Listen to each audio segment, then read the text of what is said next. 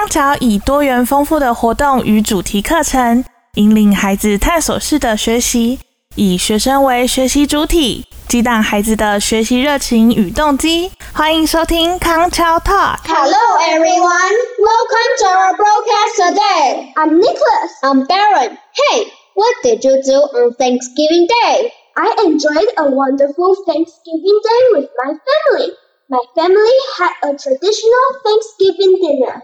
You mean with a roast turkey? Yes, it was super delicious. And you? I didn't do anything special because my family never celebrates Thanksgiving Day. What about Christmas? I heard that our school will be celebrating it.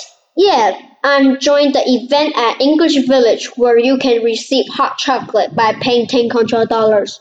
Wow, it sounds interesting. I'm thinking of joining the other ones like Santa, soccer, and Christmas bingo. I really look forward to it. I guess my parents will buy me an interesting gift. Yes, so I guess Christmas is your favorite festival?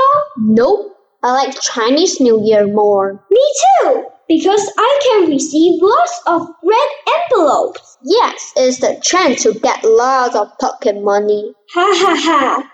What else do you do on Chinese New Year? I go back to my hometown and meet my relatives. I meet my aunts and uncles, grandparents, and cousins on New Year Eve. Another reason why I like Chinese New Year is I can have a long break.